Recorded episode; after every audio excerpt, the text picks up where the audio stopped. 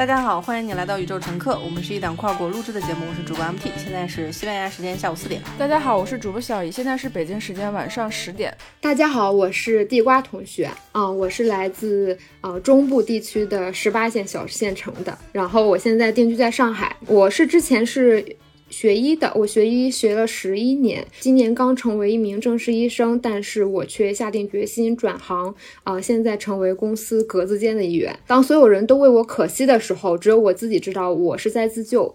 我是什么样的人，不该被别人定义。啊，下一个是我写的，是我起的了。今天的节目的标题是要活得久、活得好、活得精彩，是我在给 MT 写邮件的时候落款的一句话。当时，呃，我也不知道，反正就是当时心血来潮就说了句这样的一个结语吧。我还今天跟朋友吃饭时候还聊，我说为什么国内的人很少有人看邮件哈？因为平常日常的沟通啊，包括跟客户的联系，或者是跟听有的互动，我们有时候给他们发的邮件之后发。现是好多天之后才回，有的甚至可能十多天，反正就是回邮件都回的特别的不是很快。就我今天跟朋友聊，我说是不是国人他没有这种看邮件的这种习惯？但是我跟 MT 就是基本上邮件回的非常快，因为我们常就是每天都要看无数遍邮件，就是一直打开要要看有没有工作呀，没有客户发邮件，所以我觉得这个还是挺好玩的。然后就呃，我们总是觉得说我们。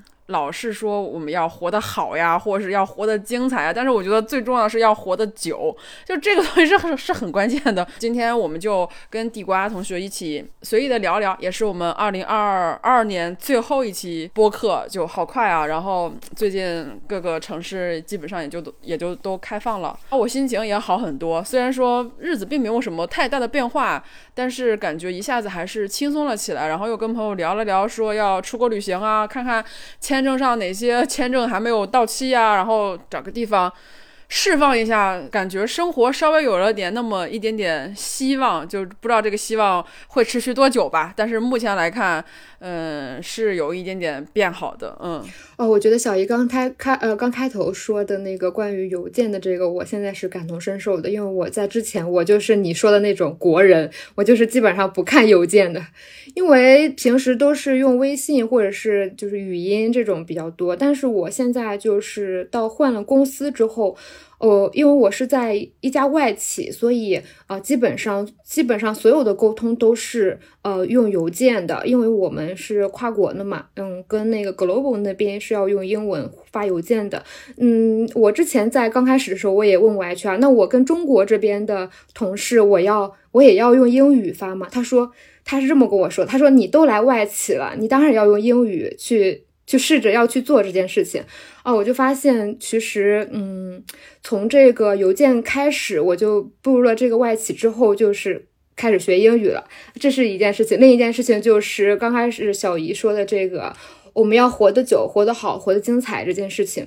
哦，我其实哦。插一句啊，就是呃，刚刚小姨说这可能是这是那个宇宙乘客今年的最后一期，我觉得我也挺幸运的啊，到了这个压轴的这一期。然后我记得，嗯，我刚开始呃给你们发邮件的时候是今年的，就是二零二二年的二月一号那一天，我当时也就是心血来潮发了一发了，也没有很多。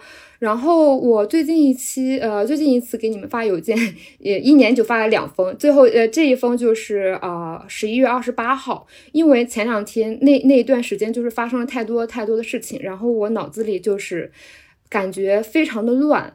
然后我一般在这个时候，我就会倾向于要么就自己就是坐下来，什么都不做，什么都不做，就是在那里想；要么我会选择就是把这些我脑子里这些东西去写下来。然后我就是那天我就。嗯，脑子乱的就已经看不下去书的时候，我就把我啊那些想的东西就写下来，写下来之后，我就用邮件的形式发给了你们。然后这就是呃促成这一次我啊参加宇宙乘客这一期播客录制的一个缘由。对我想说一下这个。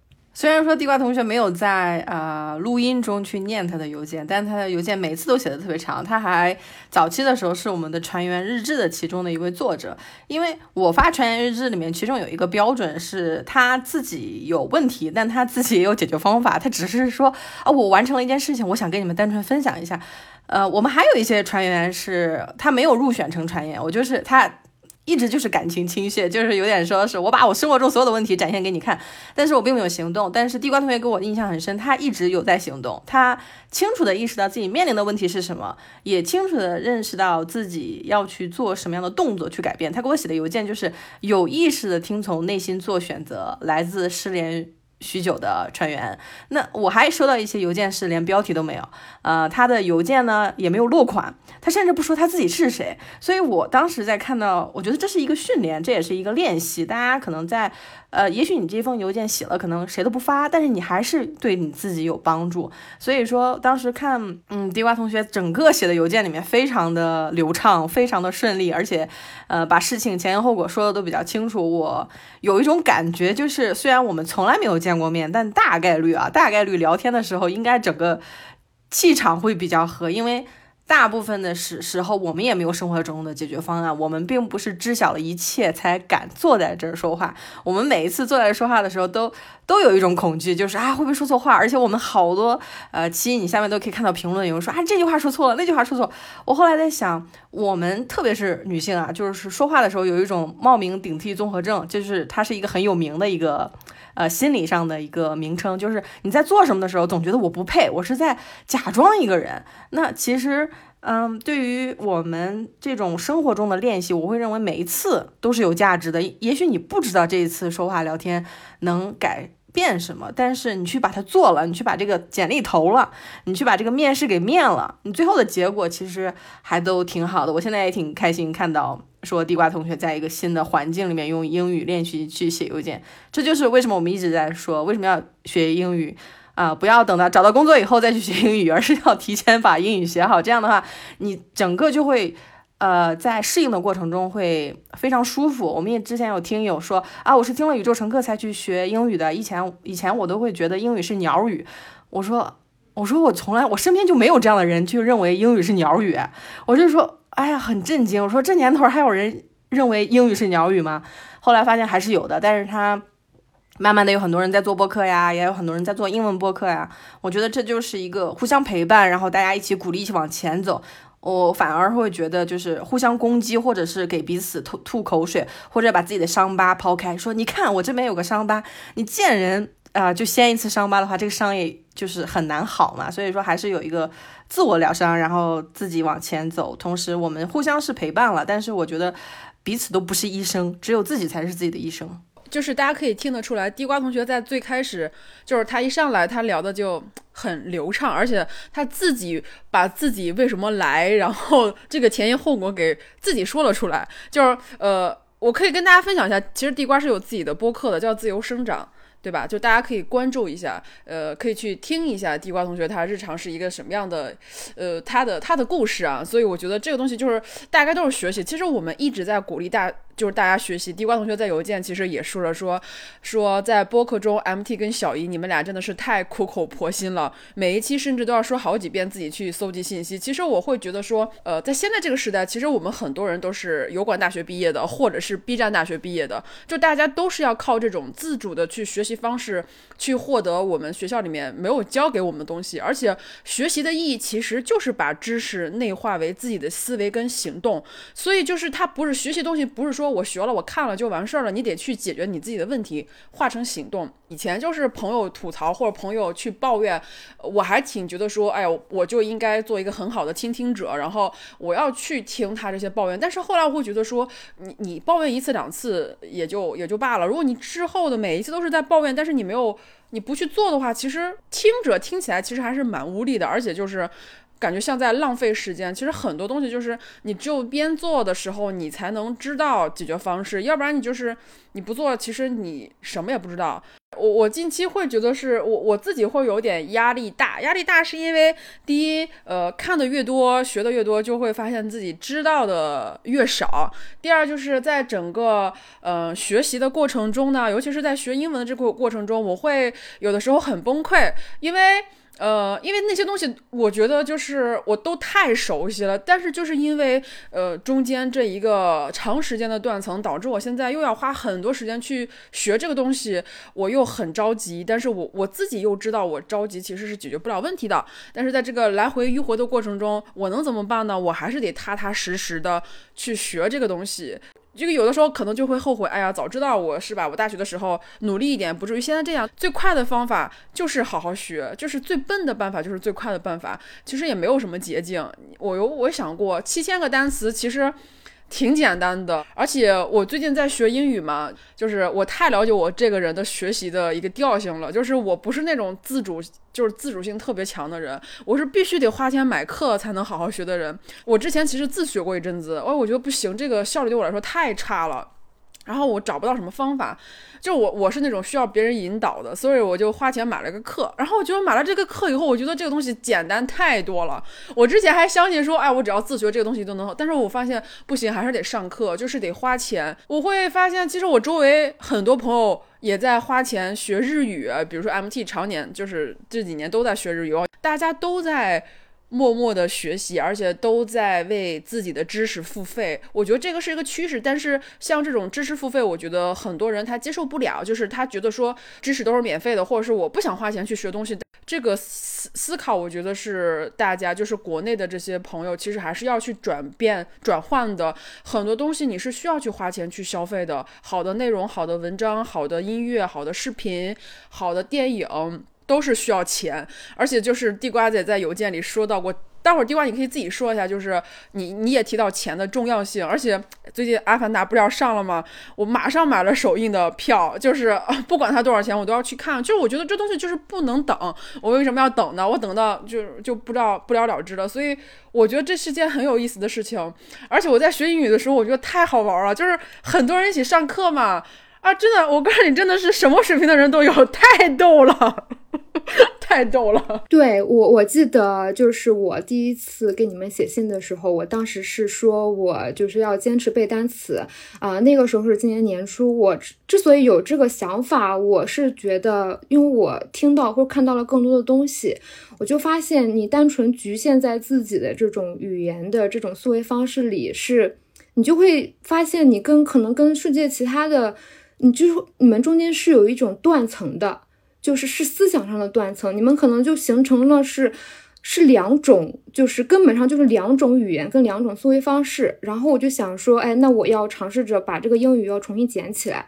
因为我我是那个就是中部大省的这些，但是我们当时高考的时候，他是不考这些英语听力的，他就是比较注重你这些读跟写的这个能力。然后我就刚开始学的时候，我也是没有太多的这个头绪，那我就说，哎，那我从背单词开始吧。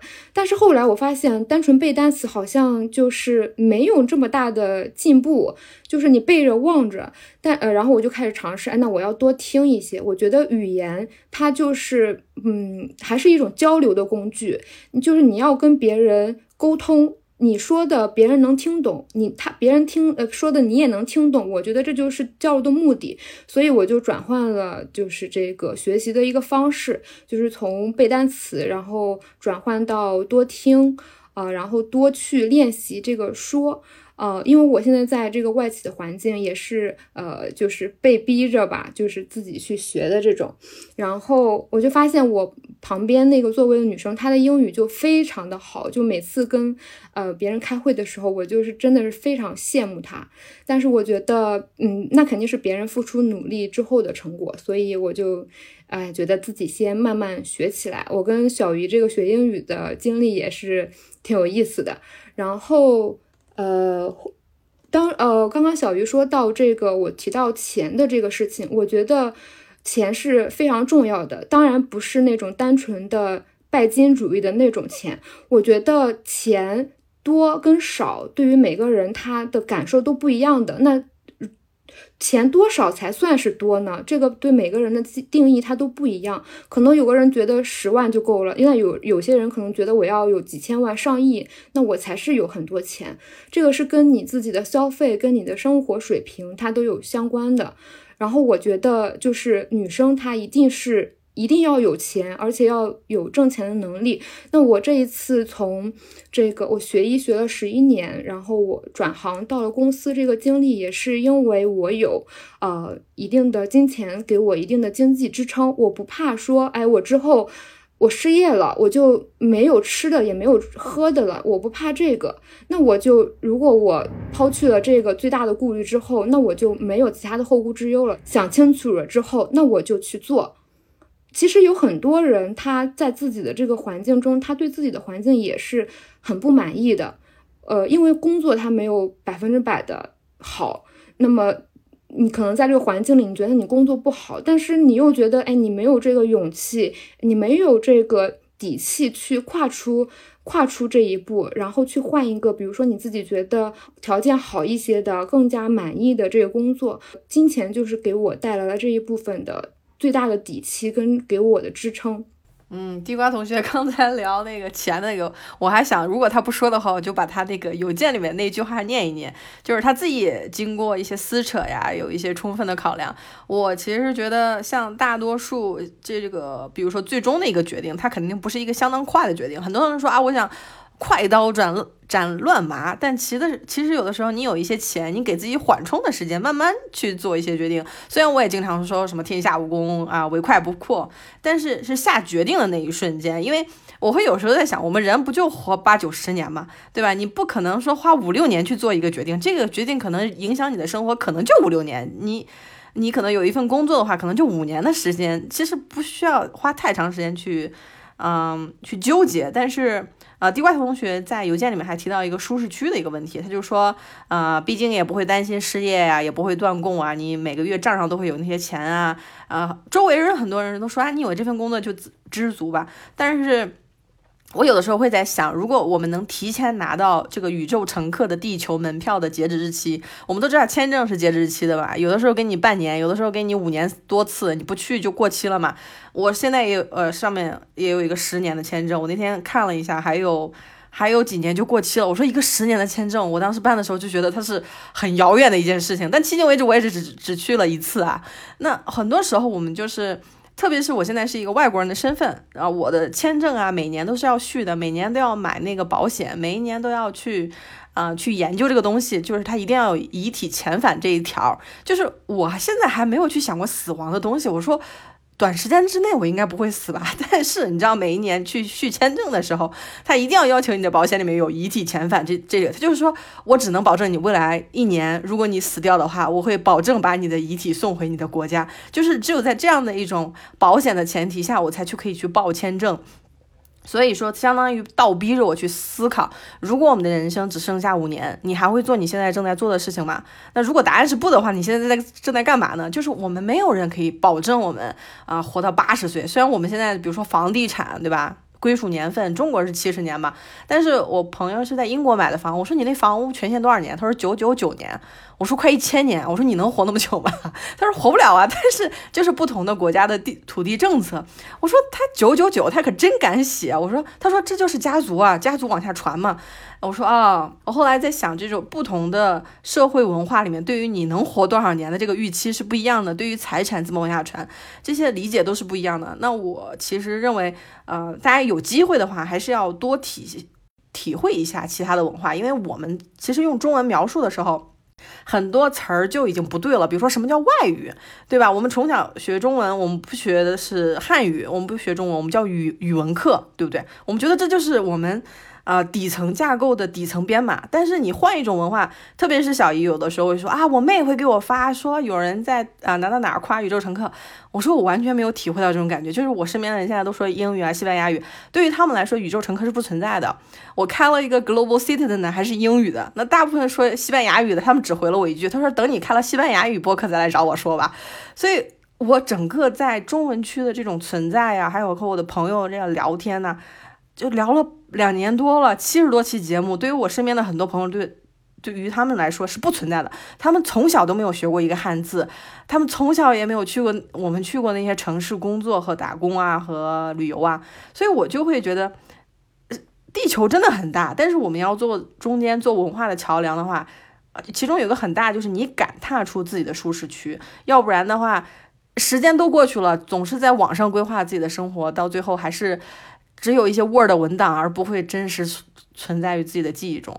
最后这句话好犀利啊，都是 Word 文档，都是那些，你不会觉得我我们都在存吗？都在摘抄别人的生活，在对，在 copy paste 的那些我们很好看我要去的照片，对我们去截屏别人的。旅游记，然后我们在录屏别人的游记，我们在看别人去闯世界，去亚马逊，我们在看别人去哪哪哪，去北极去看极光，我们一直都在看，一直都在看，但是自己从来就是虽然也在也是在这个行动中，但是我还是想把这个东西去就是实现它，包括其实。嗯，我二零二二年，我还是觉得说，我二零二二年开始倒推去想一些事情，因为我还是想再去再进行再教育的，再去学习的，所以说我的生活就会围绕着这个事情，就是我我肯定是要出去的。那我出去之后，然后我要。我现在生活中我要买哪些东西？哪些东西是不需要购置的？哪些东西是必须要购置的？哪些东西是我之后带不走的？那是不是就不需要买了？还是说我要用什么东西来替换？包括我未来要是要进行在学习的时候，那我是不是需要一些投资来提高我的收益？因为上学可能没有办法去打工去赚钱，那怎么去投资？投资是投资股票呢，还是投资美股呢？还是去投资一些价值投资？还是说去买一些加密货币？我就会查很多样的资料，然后去问一些专业的人怎么去。搞这些东西，在一些资产还没有到达一定量的时候，我怎么去提高这个东西？然后资产有了之后，我怎么去对待这些钱？然后我的钱放在哪里才安全？前阵子还跟朋友在聊，美国人其实他是没有身份证号的，美国是只有驾照跟医保号的，然后这两个号全都是保密的，是国家是没有资格去调取的。所以说，但是我们有一个身份证号，然后只要我们这一个身份证号就可以查到祖宗八代。所以说，你这个财产的安全的问题，你如果之后你自己因为一些某些事情，可能你整个家庭牵扯到，你可能钱都提不出来了。这个资金的安全，这些东西我都会考虑。虽然说这东西可能会离我很远，我也不犯什么事儿，是不是？但是就是你永远不知道下一个政策是什么。现在是。呃，是新冠，那下一个事情又是什么呢？这个东西其实我觉得关心政治，或是关心历史，包括关系关心这种国家政策、国家发展，包括国家未来五年它要怎么发展，是以经济为代价，然后经济代价的背后是什么？面对年轻人的代价是什么？普通民众、中产阶级以及这种高净值资产的人，他是要怎么去怎么去对待，然后怎么一个政策？这东西其实大家都是要去了解的。但是，我我最近还发现一个。观点是因为我最近是我第一年看世界杯，然后我之前是从来没有看过世界杯，因为我一点都不喜欢足球。但我开始看世界杯之后呢，我就会发现我的一些嗯，比如说小红书上就会呃推很多世界杯的东西，那很多东西很多内容都是大家从 ins 上或者是从 twitter 上呃直接截屏发过来的，然后我就会发现下面很多人问啊这是呃什么平台呀？就是我会发现大部分人还不知道 ins 跟 twitter，或者是他分不清 ins 跟 twitter，他甚至。不知道怎么去下载这个软件，当然现在在国内的账号里面也下载不下来。当我看到这些信息的时候，我会发现还是大多数人他还是对外面的世界是不了解的，不知道别人是通过什么来看世界，然后别人通过什么来沟通的，有哪些软件是需要成本的，有哪些软件是可以直接下到，就是这种基础的教育，包括这种。基础的这种东西很多，大部分是是是没有的。然后我们能看到，我们知道，比如说我们今天坐在这录音，我们已经是少数人中的少数。然后我们可能会看很多信息，然后去付费，去花钱买工具，然后看外面的世界，然后再去买个会员，把广告略掉。这这已经是一个很就是要付出很多钱了。就这是一个，我不是来，我不是抬高自己，而是说为了。看到这些东西，我们付出了极大的时间跟金钱才能获得这些东西，但是这些东西在其他国家本来就是一个谁都能看的东西，所以说就是无形中会增加非常多的成本，然后导致现在我们看的很多信息，很多人看的信息都是，你看有的时候那个图都虚的不行不行的，就是不知道他传了多少手，所以有的时候我会觉得有一点失望，有一点可悲，就是。别人都不知道怎么去看到这个世界。那如果说你看到了，那你如何利用好这个世界，去帮助你，嗯，完成或是帮助你自己？我觉得是要好好利用的。因为当你已经能够获得这个知识，或是获获得这些技能的时候，其实已经是少数人中的少数了。我觉得还是要珍惜。你看到东西，你手中的权利以及，嗯，你握有的那些可以改变的东西，所以我觉得这个是我最近还感觉。嗯，对我冲击挺大的。就是当我看到有人说这是什么平台的时候，我真的是有被冲击到。在中国这么大的一个地方，每个省市、每个地方的人，他接受的东西是完完全全不一样的，可能完全是两个世界的人。他看到的信息可能全都是给你计算好的东西，就是你看不到系统之外或计划之外的东西。所以我觉得有一点可悲，嗯，不是人可悲，是这个环境让人可悲。小姨的求生欲非常强，被骂惨了。我对这这一，其实我对这个如何获取信息，就是你刚刚说这个也是非常有有体会的。我就发现你获取的信息，你可能是需要时间成本、金钱成本，你去网上搜集各种信息啊，我怎么来获取这个东西？我觉得这个都是自己。不断学习的一个过程，那这个背后你为什么要去探索这个东西？我觉得你是自己自己清楚的，你是有这个需求的。但是我发现其实很多人他是没有这个需求的，他们就是哎，我觉得我现在生活挺好的，我不想看到别人怎么怎么样。我现在岁月静好，我天天有吃的有穿的，哎，我也没有被拉去方舱，我就觉得挺好的。但是我就觉得你光光嗯，就止止止步于此了吗？就是你不想看看别人世界。这这么大，你不想看看别人都在做什么吗？我其实发现，获取这些信息都是非常大的成本的。但是我们现在能看到什么东西呢？我们就可能在微博这种简中的世界里面，可能就看一些明星的八卦。我觉得自己的自己的这个注意力是其实是非常贵的。你注意什么，你才能。针对自己去提高什么？呃，我就想分享一下，我我现在都是对什么非常的非常的关注。一个就是啊，我如何吃好。我如何把自己的身体养好？我怎么吃东西？怎么获取从食物中来获取这个营养？然后第二部分就是我怎么把我的这个嗯身体锻炼的更好？因为我其实是一直在健身的，我健身有好几年了。我自己的播客里面也在呃提到过这一期，而且那一期是我那个播客里面销量呃就是不是销量播放量最高的。播放量最高的一期，我就是非常的建议，就是女生，尤其是女生，一定要一定要去勇敢的走进那个专门练器械的，就是无氧训练的那块区域，就是撸铁的，用各种呃高位下拉呀，什么史密斯机啊这类的器械，一定要勇敢的走进这个区域。我就发现，我在刚开始健身的时候，我也是非常的恐惧，因为那部分那部分区域基本上都是被一些。肌肉男那些男生，男生霸占着，不管是有没有肌肉吧，反正就是男生非常多。我刚开始也是非常恐惧的，后来我就发现，其实我为什么要关注他们会不会看我呢？然后后面我就是哎，帽子一戴，然后呃耳机一戴，反正就是看不见听不见，他瞪我我就瞪回去，然后我就这样一步步的从。从那个也是无氧小白吧，然后到慢慢的现在也拥有了自己的肌肉，我觉得呃这就是目前我非常关注的。这个是呃一个从吃，一个从怎么运动，另外一方面就是怎么来思考自己到底是一个什么样子的人。我觉得这是一个非常值得自己去探索的一个。呃，有点类似于呃，有点接近哲学的这个问题。我觉得这三方面就是让自己能够呃，从不管从心理上、身体上各方面都非常有一个非常大的提升。而且这种提升不是说你啊花多少钱，你买了类似于那种化妆品，买了什么包包这些东西，你是挂在外面的。我觉得这些真正的你长在自己身体上的。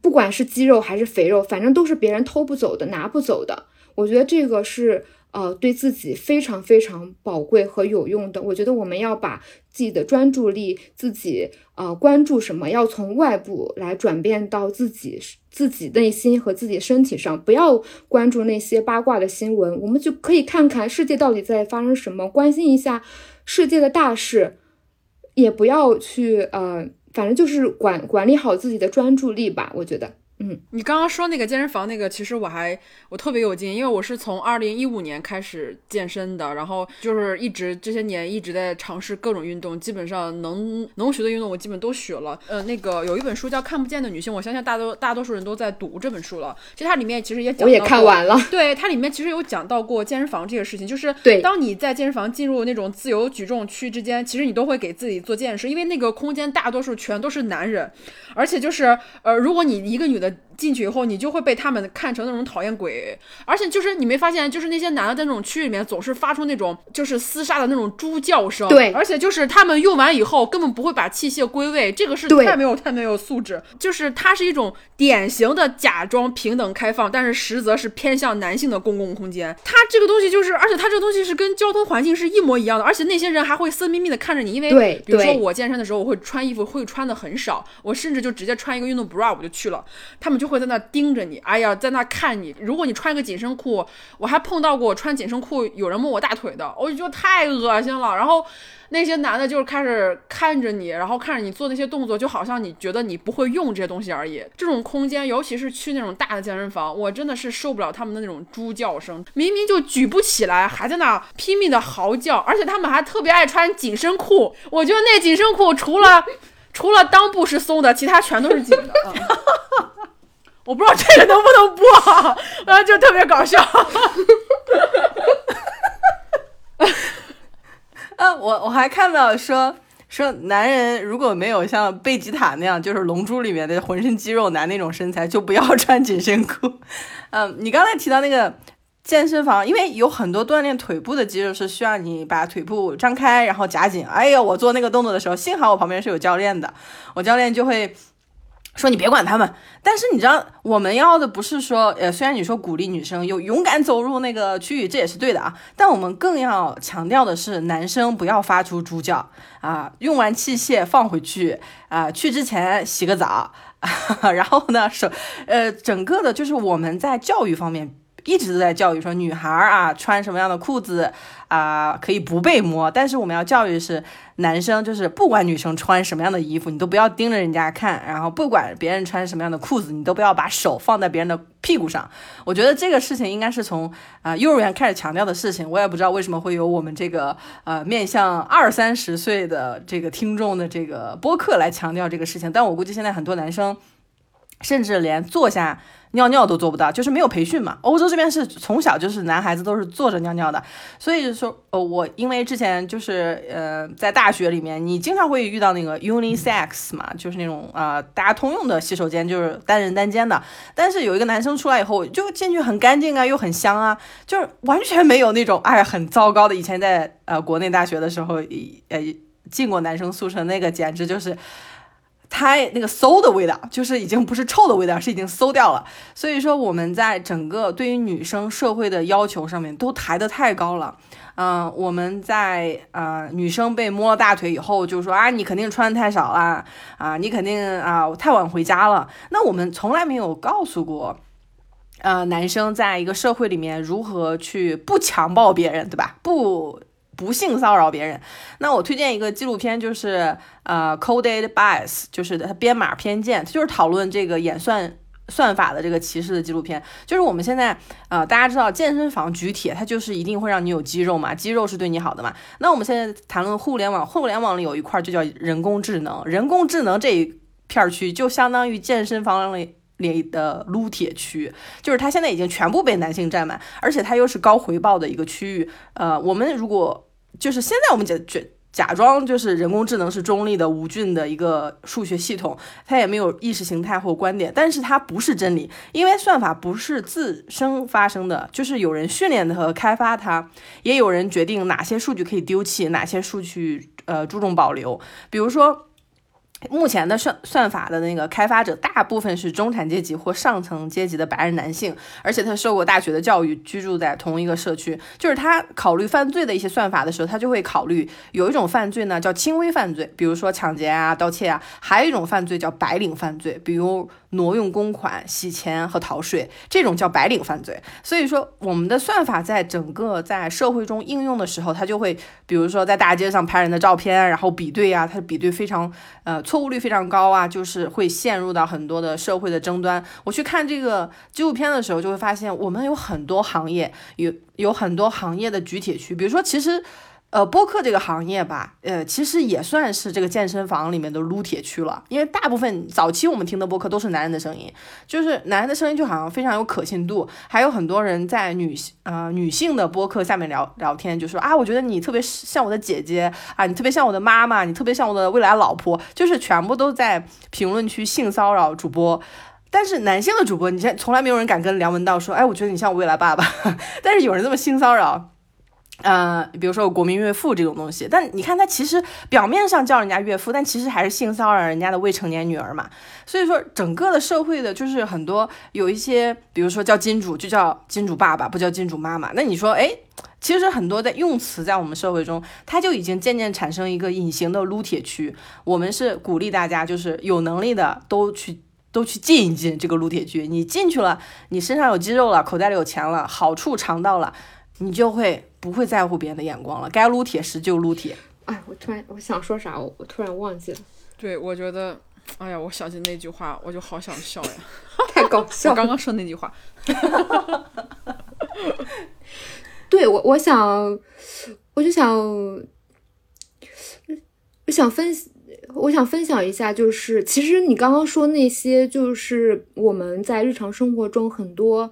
比如说啊，常说的那些什么金主爸爸，类似于把这些都带上，嗯，跟男性相关的这些词语，其实在我在我那个觉醒之前，我是根本就一点都没有意识到这些问题。我觉得，呃，我是从就是去年去年的呃夏天的时候才开始听播客的。然后我，嗯，其实我介绍里我少说了一句话，就是我是一个天生的反派者，就是我为什么就是。我觉得我是还是觉醒比较快的，哦，我就后面我就分析下来，为什么就一下子就像开了光一样的，呃，因为其实对我刺激比较大的是在去年，呃，去年的时候，应该差不多就这个时候，我其实刚开始接触到一些女性主义播客的时候，那个时候，呃，海马星球被封掉了，那我当时就想，哎，为什么就被封掉了？我当时就来劲了，我就要听。然后越听就是越越明白，然后又发现了其他一些非常好的这些播客，然后就像给我开了一扇天窗似的，就好像我本来只有一双眼睛，现在我又用了第三只眼，我就看到了可能我在之前就根本就看不见的东西。我也发现，就是说，嗯，这个世界上有非常非常多。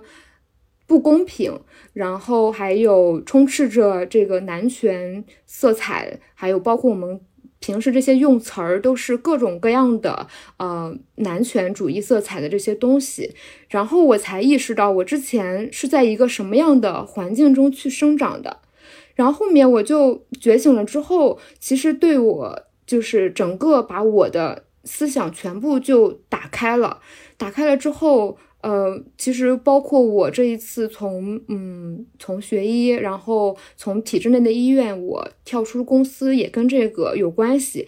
包括在我面试的时候，面试官也问我说：“哎，你为什么就学了这么多长呃这么长时间的医，你不当医生了？”然后我就我就这么跟他说：“我说，呃，在我之前我是没有想过这个问题的。我是觉得我既然学医了，我肯定要。”啊，一直干到退休，当一个老医生，当一个值钱的老医生的。但是后面我通过就是通过听播客，通过去看书，我也看到了非常非常多，他们有很多很多嗯其他的生活方式，也看到了他们是就是虽然说他们呃跟我过着不一样的生活，但他们活得非常的精彩。那我就想，哎，我是不是也可以？不做这个，然后换一个自己的职业，或者是换一种看待世界的方式呢？后面就是也促成了我这一次呃整个把职业转换过来的一个契机吧。我觉得所有的决定它都不是在一瞬间你就下定决心的，它是有一个慢慢慢慢的进展的过程。从你刚开始有这个想法，到你慢慢去了解自己，哎，你是不是想做这个？你到底想做什么？你喜欢做什么？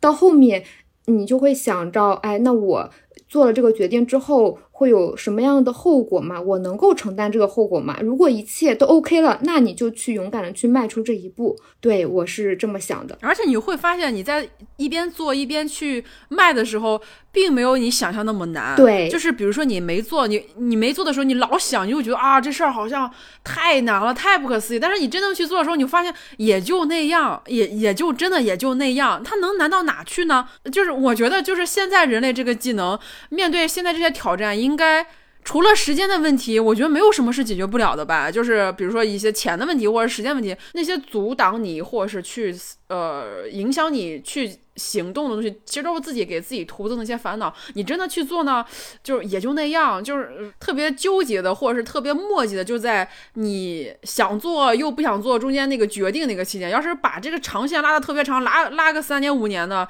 这事儿还真就做不成。就是你只有去做，你比如说你做了不成功。也也无所谓嘛，对不对？反正这个东西就是你也不可能什么事儿都没做，什么事儿都能做成功。但是你要不做嘛，就像刚 MT 讲的，全都是一堆 Word 文档，呃，全都是别人的一堆截图，其实也没有什么。可能对于这些人来说，就觉得，哎呀，你干嘛那么折腾呢？就比如说有些人说，哎呀，我我不想这么着，我我就想有要一个家庭，我不要这么着，我就想安安分分在这也行，都行。但是你如果有梦想的话。你为何不去试一试呢？挺好的。我们现在，我最近好像跟朋友聊日本聊太多了，已经快被他规劝说你为什么不去日本留个学？哎呀，我就所以，我就会觉得说，真的是每个人他对每个地方有偏好。当你一起聊的时候，会发现，嗯，就是很多地方，如果你换一种思维，或是多跟朋友交流交流，其实你会有很多灵感。你会，嗯，比如说看世界杯这件事情，我就会了解了很多。南美那些地方，包括我会了解一些平常我根本不会去了解那些国家，为什么他的足球能踢得那么好，或者是为什么呃踢得很好的足球的人提前回家了，是吧？为什么西班牙跟德国是吧就已经早早买票回家了？就啊，我在看的时候，我还有我还特别痛苦一件事，就是为什么男人的运动就是那么招人喜欢，就是就是为什么会有那么多人看呢？就是我一边很享受这个比赛，我一边就想，为什么总是男人的东西会？呃，就是会这么能够吸引来这么多的资金，这么全世界的人为之疯狂，然后全世界的人都在看，不管你在哪个州，然后不管你现在是凌晨还是下午，就是为什么这种这项运动就可以引来这么多人关注？所以我会发现，就是这些男人主导的东西，这些大量资金的进入。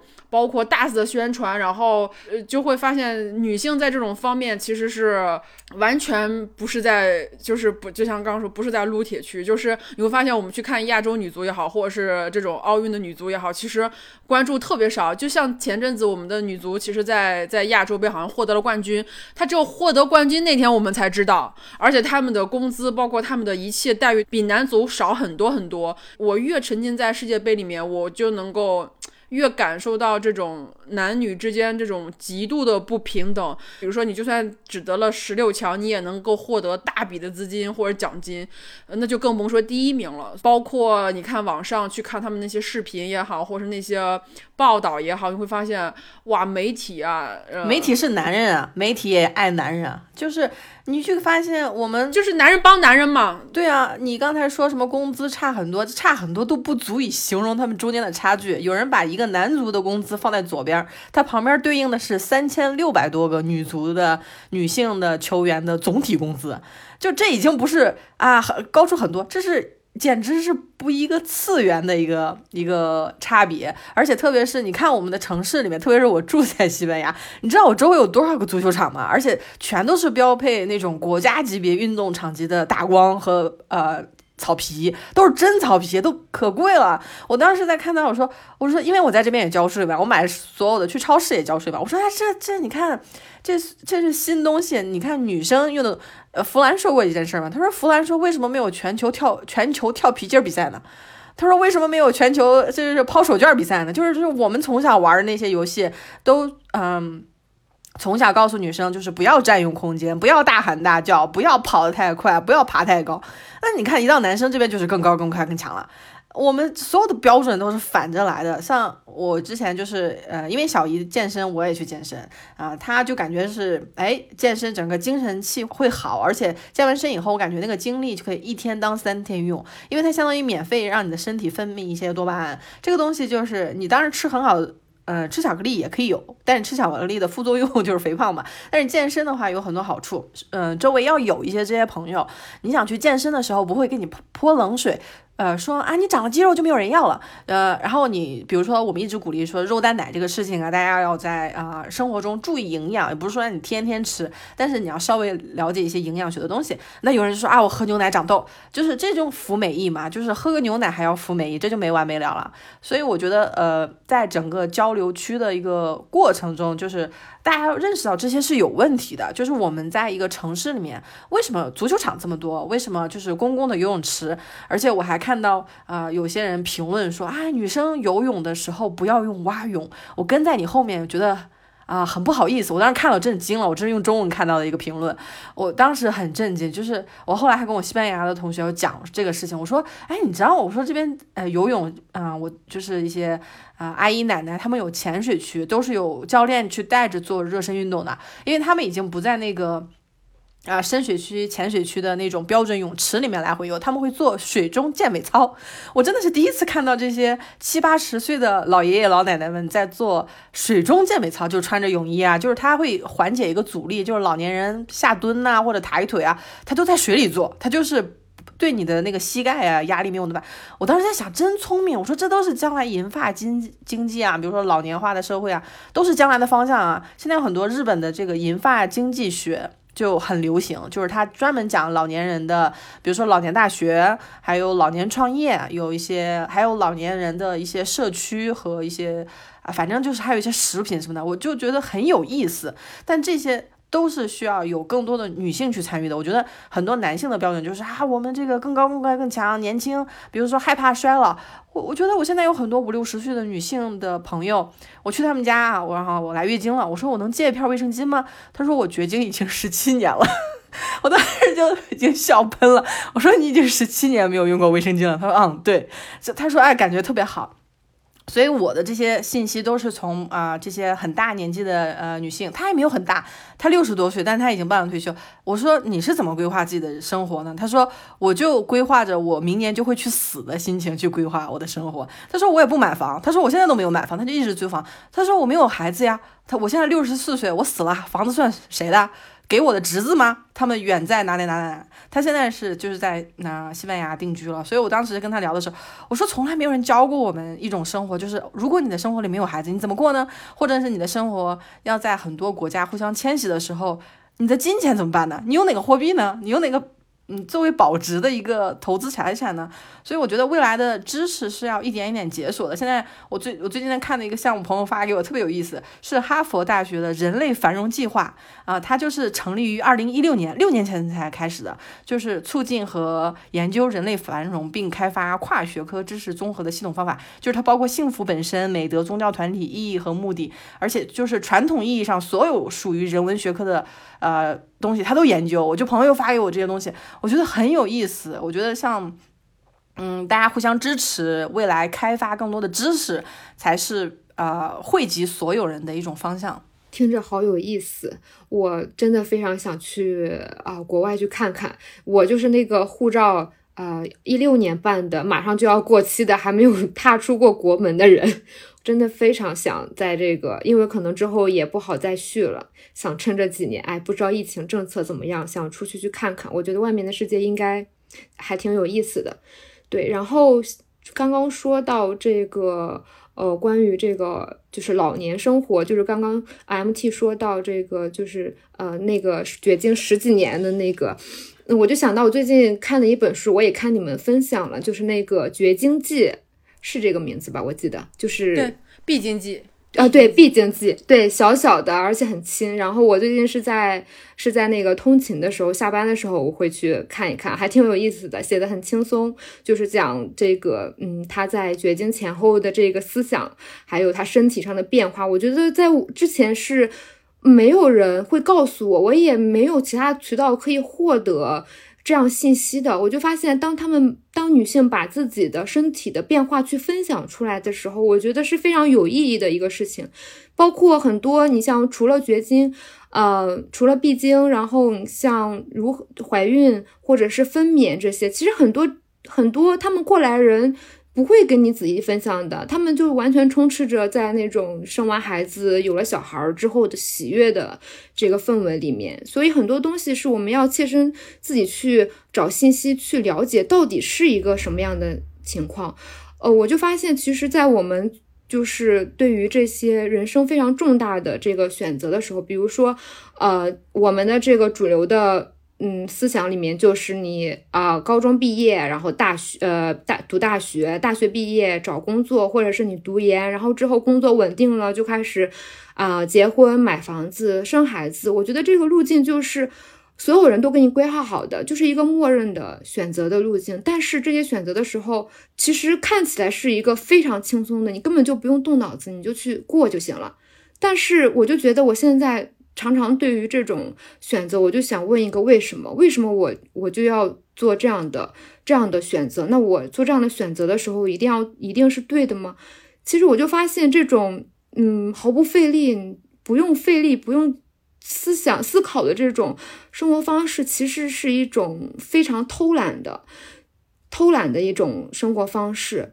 嗯，包括后面呃，MT 刚刚讲到说，其实对于呃老年生活的。老年生活的这一部分，其实我在之前也有想过，呃，包括我现在我为什么这么注重啊？我要吃得好，我要好好运动，我要关注自己的啊身体。我觉得就是为之后自己的整个啊老年生活去打个底吧。其实对于健康，其实是一个非常不稳定的因素。你包括可能哎，我明天你可能就会啊出现什么什么事儿，这谁都没有办法料到。我觉得就是健康是一个非常不稳定的因素，但是。虽然它很不稳定，虽然我们也不知道我们呃活到能活到能活到多少岁，是不是我们呃就是还没退休我们就不在了？我觉得我之前也料想到这种可能性，所以我就现在想着我要趁年轻，然后把我自己能够为我的。啊，健康能够为我之后的一些生活，呃，能够有一些，不管是精神上的、身体上的，还是金钱上的支持，我能自己做一点，那就是一点。对，因为我觉得之后的老年生活可能还是要自己为自己。嗯，好好规划的。我曾经在书店看过一本书，那本书是临终关怀的一本书，还挺厚的，然后是一个一个中开本的吧，应该是日本出的。我当时没有特别在意，我朋友拿起来看那本书，大概我怎么说呢？那本书特别像一本类似于早年那种知日的那种杂志，然后它很厚，大概我觉得它应该是得有个一两百页，里面就是说，呃，当你去世之后，你的那些密码、你那些财产，然后你的一切都会在这本书上有交代，就像一个个人的说明书一样。那那。那本书真的是特别厚，我当时还在想啊，我如果一个人去世，有需要这么多的事情要交代的吗？很诧异，觉得啊，这个东西的确是只有日本人才能想得出来。就是我们总是在感慨什么欧美国家就这种呃福利的问题啊，包括就是整个城市人民的这种幸福指数。其实，其实大家如果有真正的去。在日本住过，然后去知道日本这些政策的话，其实，呃，日本的各个方面，我觉得是要比欧美很多地方要做的很好的，就是要更好一点的。但是，呃，中国人天生对日本这种仇恨，我也不知道是怎么回事儿，就是大家都不屑于去了解日本。然后，呃，虽然说，呃，日本的男女这种平等比我们还要靠后，但是你如果说在日本单纯的只是生活，或者是你不去找一个日本人，或者你不在日本成家，呃，你只是去那儿。生活或者养老的话，其实日本是一个非常非常好的选择，而且日本护照是全世界第一的护照，第二名是新加坡。呃，就是大家要尝试，要知道很有很多选择在我们身边，每个人的选择不一样。那为什么有的人他就喜欢美国，有的人他就喜欢欧洲，有的人他就喜欢日本或者新加坡，有的人他就是我身边也有很多朋友去泰国买房子，然后在泰国生活，然后呃或者还有很多人已经去了巴厘岛，也有很多人就在国内去昆明，然后进行 Web 三创业。你是有很多选。选项的，你要自己去了解那个地方。如果你只是道听途说，或是就是听我们播客聊聊，其实也。这些东西也就是我们自己的一些见解，我们的认知。然后每个人其实都是不一样的，你需要用你自己亲身去丈量一下这个这个城市、这个国家，就是你会发现哪个东西或者哪个地方才会更适合。是更适合自己，还是多多体验吧，因为你体验了，你才有发言权。呃，老听我们在这聊呢，其实也有可能会你会得到一些启发。这个东西就是我像我上在上一期那个能量飞船里面讲过的，播客的。就是知识量，或者你在播客里面能够收获的东西是很少的。那第一层就是阅读，第二层是课程，第三层是文章、播客跟视频。那文章大于播客，播客大于视频。也就是说，你如果天天刷视频，或者天天听播客，或者是看一些文字什么之类，这个东西是你你能获取东西是很少很少的。你需要系统的进行上课，或者是系统的读书，你才能够在短时间内或者在一定的时间内，你可以获得更多的信息。但是相反，很多人都。喜欢听播客，很多人都喜欢看视频，但是你会发现，你大把的时间花进去，其实你你的生活改变了吗？呃，没有。呃，你你你变得更好了吗？没有。你你赚到更多钱了吗？没有。你只是不停的去把自己的时间，把自己的时间变成碎片化的时间，然后去消耗。我还是鼓励大家去阅读，然后去真正的去体验一下，像可以提前去了解一下日本的单次签、三年多次签、五年多次签是需要什么样的。条件需要多少钱的存款？需要纳多少的税？然后，欧美国家那些申根国家如何申请？自由职业者怎么申请？学生怎么申请？上班的人怎么申请？美国签证要怎么申请？美国签证什么时候申比较合适？现在中美关系比较比较紧张，签证就不太好申。那就是这些东西，其实你都是需要去学的，而且网上会有很多这样的分享。不要等到能走的那天再去做，你要提前知道这些东西，就是。我们的确是有一本探险护照，我们去的国家全都是那些什么的非洲什么那些国家，真的是探险护照，就是发达国家没有一个免签的，就是大家要提前了解一下东西。我们为什么要同样是人？我只有在办签证的时候，我才能够真切的感受到自己是二等公民。我平常觉得自己还挺厉害的，就是什么鬼啊？就是谁办签证谁知道多痛苦，就是所以就是这些东西你。去了解一下，去呃，就比如说现在护照不好办，但是我觉得它可能不是一个常态，可能等比如说疫情真的彻底的回到了三年之前，可能护照也就开放。那如果说我护照我现在连本护照都没有的话，我如何去获得一个护照？呃，我如何去办办一个港澳通行证？我如何去澳门或去香港看看？这些东西都不是需要特别多的钱。澳门、香港的自助签证二十块钱一次，然后你办张卡。你就可以，你就可以去，无非就花个机票钱或者花一些什么钱，就是，呃，有些东西没有你想象那么，呃，复杂。当你去想办法的时候，其实也就那么。呃，那么简单，所以我会，呃，我还是鼓励大家多出去看一看，呃，因为你永远不知道下一个政策是什么，能看的时候就去看一下，不要等。当然，这些所有的前提是你要相信你自己，然后你要给自己的时间，你要有足够的金钱，你有你要有足够的认知，所以这些门槛也是要有的。那如何走到这一步呢？哈，我觉得你听到这个播客，如果能听到播客的话，就应该还行吧，就是你的知识的获取的。呃，就虽然说播客也没啥用吧，就是，呃，大家就是自我消化吧，能走到哪看个人造化了。我当时在在听你说那个，比如说能走的时候就走，确实是因为当时我第一次去香港的时候，因为我的朋友他是在澳门上学，他说他没有办法去香港，因为他的呃那个通行证过期了。那我就自己去，我自己去。小艺术前两天在能量飞船，我们也在聊如何长见识这个事儿。他说他自己去了环球影城，我说我当年自己一个人去的迪士尼，而且我现在还在看大阪有一个环城环球影城，它有一个。啊，叫什么叫玛丽超级玛丽共和国，就是任天堂共和国什么的，就是它有一个趋势把呃超级玛丽那款游戏给你做成了真实的场景，进门后可以买一个手表，然后在里面可以集金币。我当时在看视频的时候就疯狂截图，然后再做攻略，后来就想到了那句话，就是在网上。嗯，策划自己的生活呀，就像雪花一样，就看着你是看得到，摸到以后落到手手里面什么也没有，但是还是得亲自去。呃，而且我现在觉得就是，嗯，比如说我们跟日本的关系、美国的关系，我觉得大家为什么我们一直在强调做朋友嘛？那其实，在生活中，我就是国家和国家之间，其实也应该抱这种交朋友的心态。日本作为全球寿命第一的，他肯定是希望，呃，把这个经验教给大家。比如他的预防的，就是每年体检，这个做的特别好。就是他这个跟寿命长，还有他的，比如说境内有多山，所以它的水是比较好的。就是我有朋友是专门研研究这个健康专业的，他就是研究的日本。我就跟他说，我说日本人为什么能活得那么久？他说全。是，他说你问了一个价值千万亿的问题，他说全世界都想知道这个问题的答案。所以说，如果说有对健康啊，或者是这方面，就这个专业呢叫大健康类，就是大健康，你去可以搜一下它的市值啊，它的整个行业的资产是比互联网还要高的。因为你可能觉得上网人超多，但是已经很很大家都有一条命啊，大家都想活着呀。所以说，这才是真正的永恒的一个学科，就是。如何能大跟大家交朋友？特别疫情这个事情，我就觉得。已经是上了一个很好的一课了。全球有任何一个地方倒霉，其他地方就跟着陪跑。那我们要的就是大家都不倒霉，大家早点从这种倒霉的这种状态里面恢复过来。那要有开放的心态，你要去学别人的语言。如果你有周围的有人啊，有什么样的语言的需求的话，你可以你们自己可以组那种语言小组啊，互相交换。你保不齐将来就可以用到，将来去日本。而且很多人现在我们做决定总是说啊 A 还是 B，都是单选题，就说啊我。去日本我就不能去美国了，谁说的？你可以先去日本待几年，过几年再去日美国，再过几年再去欧洲嘛。现在机票也就几千块钱，你去搜一下，跨境机票很快就便宜下来了。所以说你活得久就会见识到更好的东西，但在这个过程中，我觉得能不骂人还是别骂人，就是还是多交朋友，然后再呃去各国，比如说去欧洲的可以跟呃去美洲的分享啊，去美洲可以跟去日本的分享，就是在这个过程中。嗯，我觉得交朋友的能力是很宝贵的。嗯，大家如果能够交到比较志同道合的朋友，嗯，也就不会说啊，我现在的周围的朋友总是在给我泼冷水。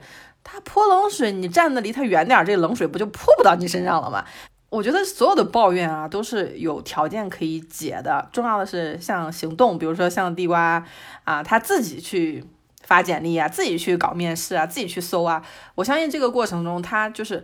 我们从头到尾就没有帮过他，我们只是远远的陪伴着，远远的一年跟他通两次信而已。就是我现在有在做欧洲旅行路线的规划，我有在写这个文档了，我已经开始写了。就是说我下次去欧洲的时候，我要去哪些国家，我要去哪些地方，然后我的动线图是怎样，然后待多久，我已经开始做这个计划了。虽然说我还不知道我什么时候去，就是还是喜欢或者提前去规划一些这些事情，因为我觉得这个东西就是我只有做了，那那就肯定会实现，无非就是一个时间长短问题。而且在这个过程中，我能够。了解更多的就是历史呀，或者是更多的一些地理环境，我觉得还挺有趣。大家可以看一下，就是刚刚我们提到足球也好，或者是现在这种大健康也好，其实我我们看书也看到，就是哪里有资金，哪里发展好，哪里就有白男的存在。比如说刚刚说那个长寿的问题，其实在硅谷已经有很多这种白男在研究如何长寿，如何这种。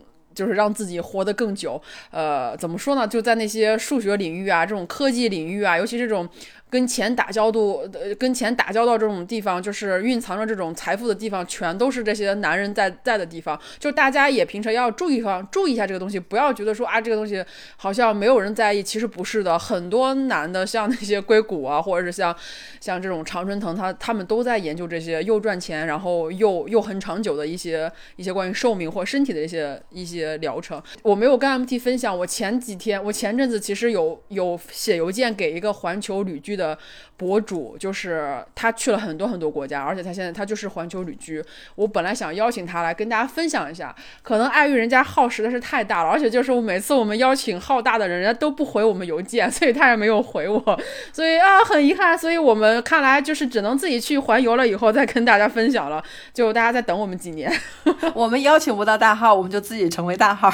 但是我试了是吧？人不愿意或者不回也就无所谓了，我努力过了，所以我也没有觉得。怎么样就 OK 翻就 OK。我记得我第一次就是我自己出去旅行，是我在大学毕业的时候。我当时是自己，呃，坐火车，然后去了广州，然后在广州待了几天之后，我又去深圳找我的闺蜜，因为她当时在上班，所以啊，深圳基本上都是我自己在玩。然后后面我就想，哎，我要去香港，深圳离香港这么近，然后呃，我就我就，然后她就说啊，要换一些什么港币啊这些东西，然后。他还是上班，我还他还是没有办法跟我一起，然后我就自己又去了香港，我就发现其实从呃深圳然后去香港，真的首先你就是自己去办一个港澳通行证嘛，就是一张卡啊，我之前是在老家就已经办好了，然后我就那带着那张卡，然后揣着。呃，揣着我的那港币，然后呃手机这些东西我都弄好之后，然后我就自己去过去了，去通关。我就发现其实没有那么难，他们那些指示都是非常非常清楚的，你根本自己你只要是认识字儿，你就不会你就不会迷路。然后我就自己啊去了香港一些，本来是想要去维多利亚港的，但是因为我自己，然后中间因为进了一个商场，当时有一种刘姥姥进大观园的感觉，就是。挺怕的，还是挺怕的，因为呃，刚大学毕业，因为之前自己也没有这个独自旅行的机会，后面就是因为遇到了一个一个黑人的 男性，然后在商场门口，然后就把我吓吓了一跳，然后我就自己呃下午的时候我就赶紧又回深圳去了。对，然后呃，后面就刚刚 MT 说到，就是关于交朋友这个事情，嗯，之前你们在能量飞船里面也也也说到这个，就是为什么学校里不教我们如何交朋友？其实我就发现，在我觉醒之后，我跟我之前的很多朋友在。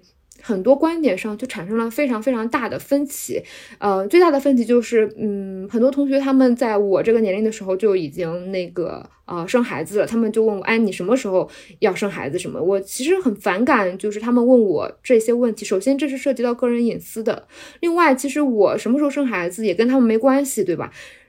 嗯，这是一个个人的决定。然后，嗯，包括呃后面，因为我听一些播客，也遇到了一些啊。志同道合的一些朋友，然后呃，我们我就会选择去呃选择去跟他们去去聊天，去看看他们到底是对这个观点是怎么样的想法。因为我其实，在现实生活中和很多朋友就是很多观点产生分歧之后，我就。呃，再去自己去找新的朋友，我就发现，在我找新的朋友的过程中，其实你会发现非常有有缘分的一些一些呃志同道合的朋友。呃，我在上上上周的时候啊，跟了跟一个啊，就是跟一个在播客群里认识的女生，我们两个人就去徒步了。然后在路程中，我们也聊了非常多，就发现我们对于很多很多。东西都的观点都非常一致，这个时候我觉得两个人交流才是非常有效的。你就发现你在跟别人交流的过程中，你自己也是在学习，你自己也是在进步的。我觉得这就是呃，我现在对于呃有质量的这些朋友的一个一个一个观点跟看法吧。当然，我觉得嗯，对于一些老朋友，这个肯定也是不能丢掉的，因为这也是一份情谊所在。对。哦，有人就问我嘛说，他就是用西班牙语问的，就是他也西班牙人这边也有很多很传统的，就是啊，上学的目的就是考公务员，一个月拿固定的钱，然后休假。他就问我，他说，呃，你想要几个孩子？我说我不生孩子，就是整个就是谈话就当场就死亡，就是聊天终结者那种感觉。然后我觉得，哎呀，早点大家就是知道，呃，彼此的这个。就是很多，特别是女性吧，我会觉得女性就是，特别是因为我们可以生育，而我的一些基本观点是，生育力是超能力，是女性需要花费很多时间去思考的啊。呃，你，我其实一直在鼓励大家去更多的去思考，去提案，比如说提案随母姓这个事情，那很多男性就是说啊，你不随我姓，我就不生。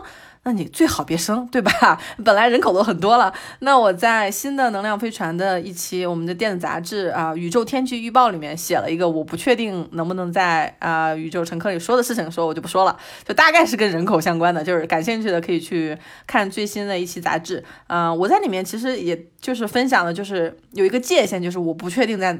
啊，宇宙乘客你能不能说？因为比如说像孩子这个问题，就很多女性会彼此询问的原因，是因为我们有这个超能力，但是很多女性不没有把它看作是一个超能力，而是把它当做一个下单，把自己当做一个购物车，就是哎，别人点了一个想要，对吧？婆婆想要，老公想要，对吧？谁谁谁想要，我妈想要，我爸想要，哎，想要了以后，哎，就买单了。我想一直澄清的一个问题就是，你的身体不是一个购物车，你的身体是一个呃很棒的一个人类的一个灵魂的载体，就是你要知道你你来到地球上干什么。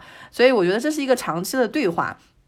我更倾向于说，能交朋友的交朋友，不能交朋友就是该散就散吧，就是让他在呃宇宙的这个空间里面渐渐的飘散好了。我就看到我们评论区很多人就说啊，你们讲的跟我爸妈讲的不一样啊，我妈觉得我就不能去健身，我健身了以后太壮了，我本身就很高啊，我太壮了没有人要。我说。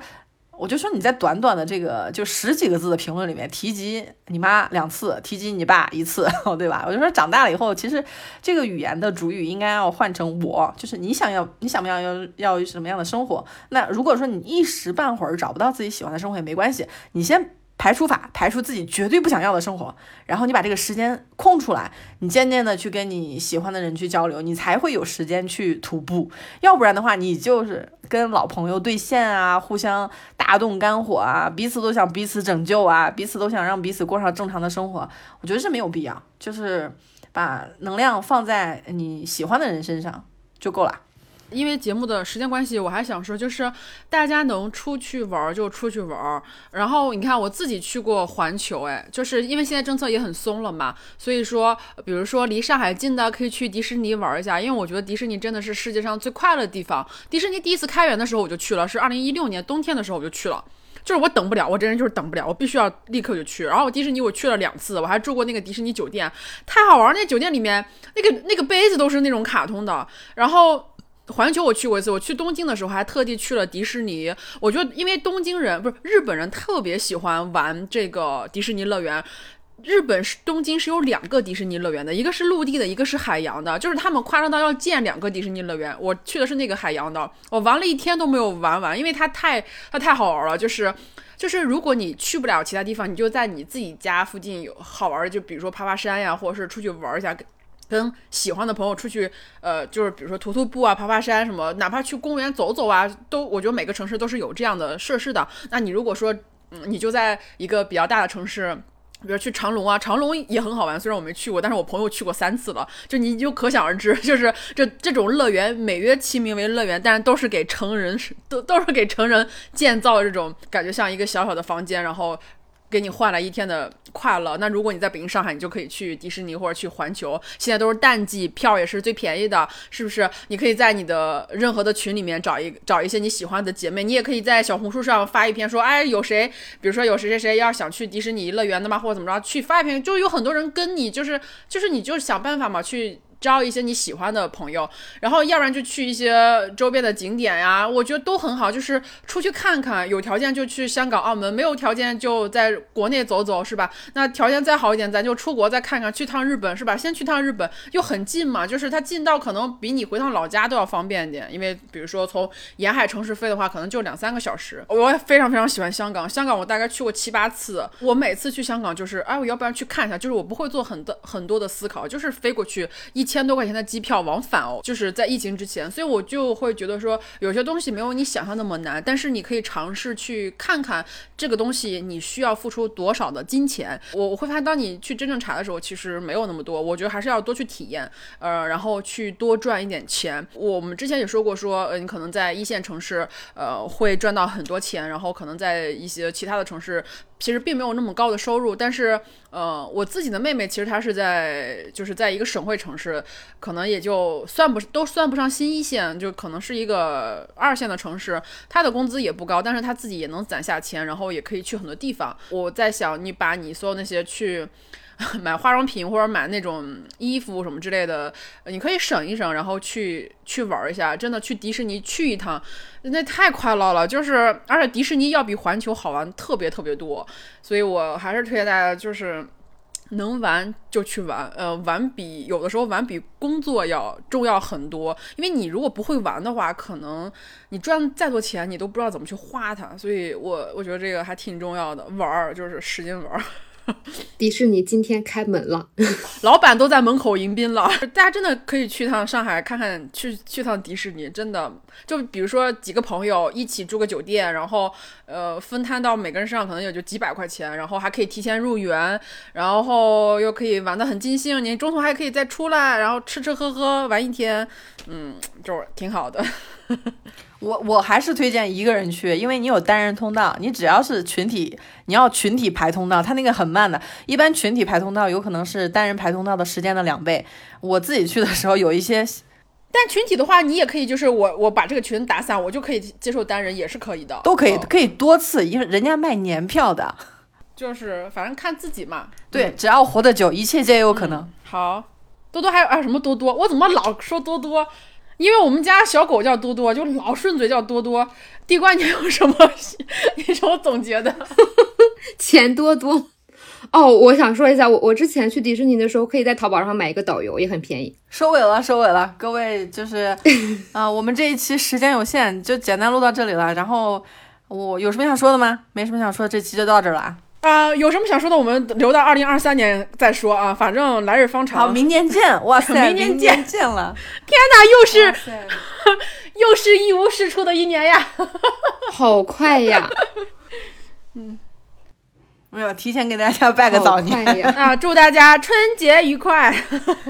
一月份再来太快了，太快了！祝大家新年愉快，祝大家万事如意。财源广进。好好，好，拜拜，拜拜。好，划过伤口的冷风，嘿，你醒了，不痛不痒，就算过了一生。嘿，你为什么看见雪飘落就会想唱歌？为什么？在放手时刻，眼泪会掉落，一个一个走过，一个一个错过，一遍一遍来过，一次一次放过，一声一声笑着，一声一声吼着，一幕一幕闪着刺痛我，因为享受着它的灿烂，